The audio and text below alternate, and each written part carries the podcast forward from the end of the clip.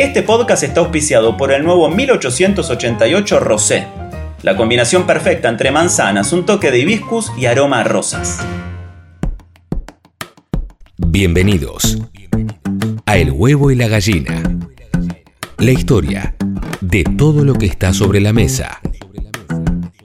Con Nico Artusi. ¿Cómo luego existo? Las francachelas de la antigüedad son tan memorables que se sigue hablando de ellas. Mil bueyes, catorce mil cabritos, diez mil gerbos. Ahí donde el mundo se divida entre fieles e infieles, la religión observa con escándalo que el cuidado de la dieta es reemplazado por el exceso de la gula.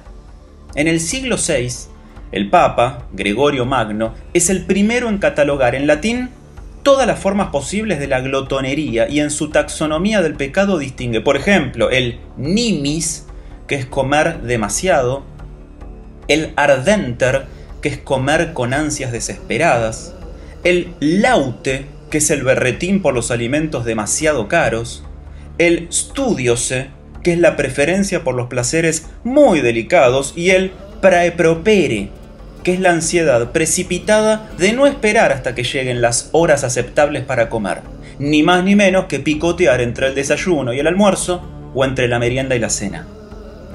El cristianismo se ha inclinado más por las restricciones basadas en el calendario litúrgico, o sea, días de ayuno y cuaresma, o el grado de dedicación, como las dietas monásticas, que por la prohibición total del consumo de alimentos concretos. Pero sí ha mostrado una mayor inquietud frente a la gula que el Islam o el judaísmo, precisa Paul Friedman en su libro Gastronomía, Historia del Paladar. Y sigue Friedman, dice, aunque todas las religiones y tradiciones filosóficas ven con desagrado la sobrealimentación, el cristianismo incluye la gula en la lista de los pecados capitales y la centra más en el sibaritismo experto en la burda complacencia.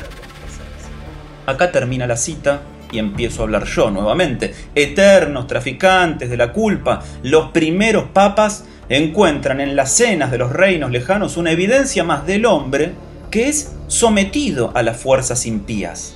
Si los islámicos y los chinos se deleitan en la apreciación minuciosa de la comida y entre estos últimos la gastronomía se considera un arte tan valorado como la pintura o la poesía, los cristianos, en cambio, se horrorizan ante el festín blasfemo y hacen de la cena apenas un trámite ligero.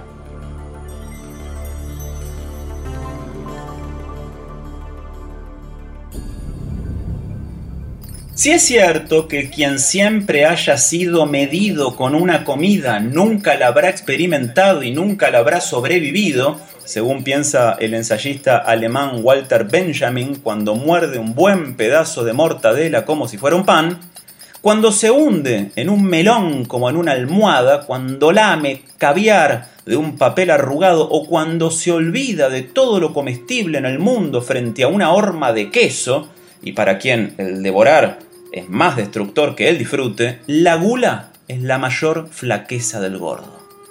Y aunque el Dios cristiano insista con que el ejercicio repetitivo del comer se acerca demasiado, demasiado al tercero de los pecados capitales, no puede derrotar el entusiasmo por las cenas. Por ejemplo, durante el Imperio Romano, cuando empiezan las cenas después del mediodía y terminan a la noche, aunque se llamen así, cenas. Según el diccionario etimológico, la palabra latina coena, cena, se refiere a la porción de comida copiosa que se sirve a la hora nonna, el lapso de tres horas variables que se corresponden con el último cuarto del tiempo de luz natural en un día.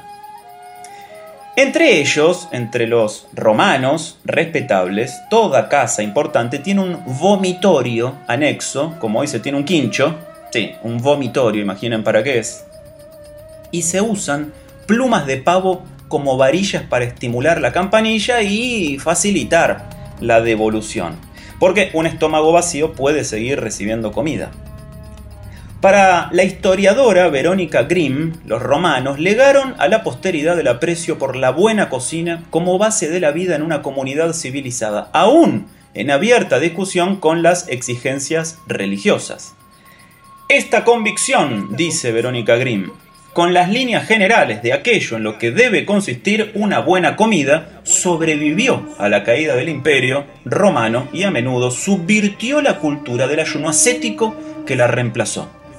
Imaginan, ¿no? En esas noches famélicas de monasterios y conventos con monjes entregados a la tortura del ayuno, la amenaza de la gula provoca el insomnio de los más glotones, pero plantea una nueva división del mundo entre tantas otras divisiones posibles. Por ejemplo, entre los que comen para vivir y los que viven para comer.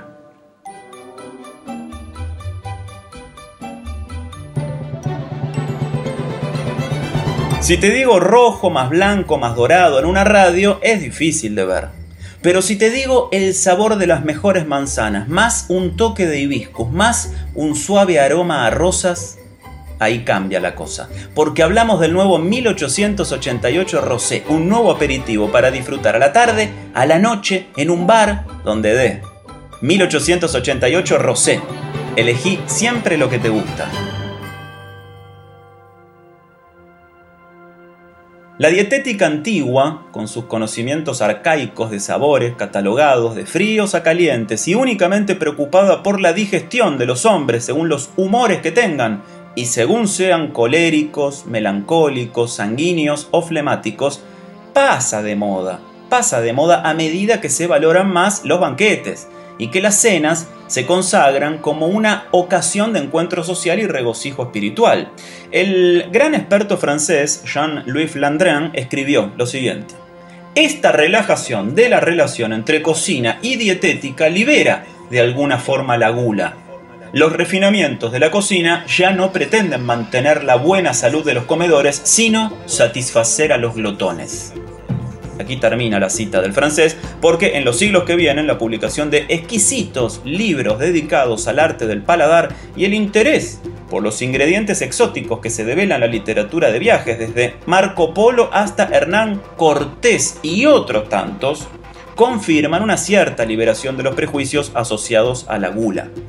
Claro, tentado por mil placeres, el hombrecito obeso no puede cerrar la boca y en esta época empieza a ser comparado con el animal que simboliza la satisfacción desmedida del hambre, un chancho. Oink, oink. Pero aunque hunda su hocico en las delicias que se le ofrezcan, el glotón no se asume como tal y justifica su pecado con el rasgo más civilizado de la exquisitez. Así como hoy se valora al que sabe distinguir con los ojos cerrados entre un vino Malbec y un vino Tanat, o, por qué no, entre un café batido y un café expreso, o entre un café arábico y un café robusto, el pecado de la gula se disimula con indulgencia. No existe Piénsenlo, frase más mentirosa que sobre gustos no hay nada escrito.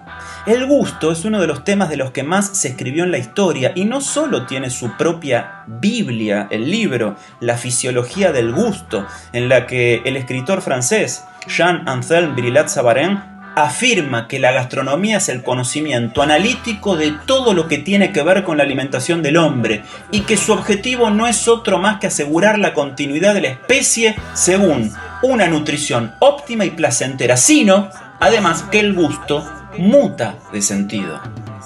Y si piensen, ya en la Edad Media, la cualidad sensorial que comparten hombres y animales para distinguir entre alimentos comestibles y nocivos experimenta una promoción se extrapola la noción de gusto a la apreciación de la literatura, la pintura, la música, la decoración y todas las expresiones artísticas que distingan a un hombre refinado de un vulgar palurdo.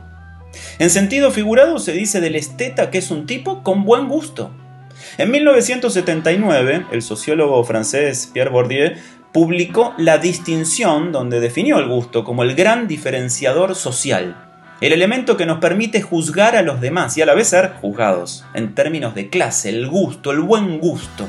Porque los que tienen mayor capital cultural determinan lo que constituye ese buen gusto en una sociedad, aún con todos los cruces bastardos entre baja y alta cultura, del que escucha cumbia villera o cena pancho con mostaza, no se piensa lo mismo que del que oye ópera y cena merluza a la beurre. En términos políticos hay una estética dominada y otra dominante.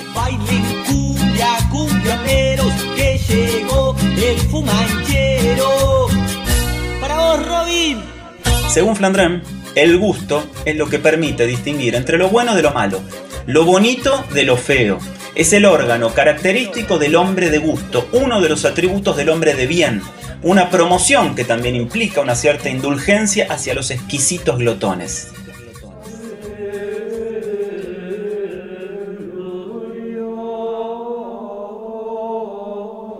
La iglesia finalmente acepta su derrota cuando la gula se perdona con un par de Padre Nuestros y unos cuantos Ave Marías.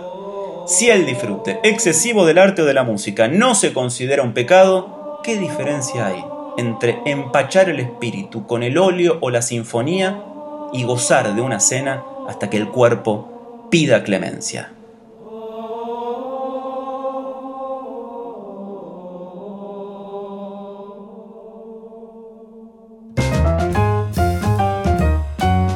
Este podcast fue auspiciado por 1888 Rosé. Elegí siempre lo que te gusta.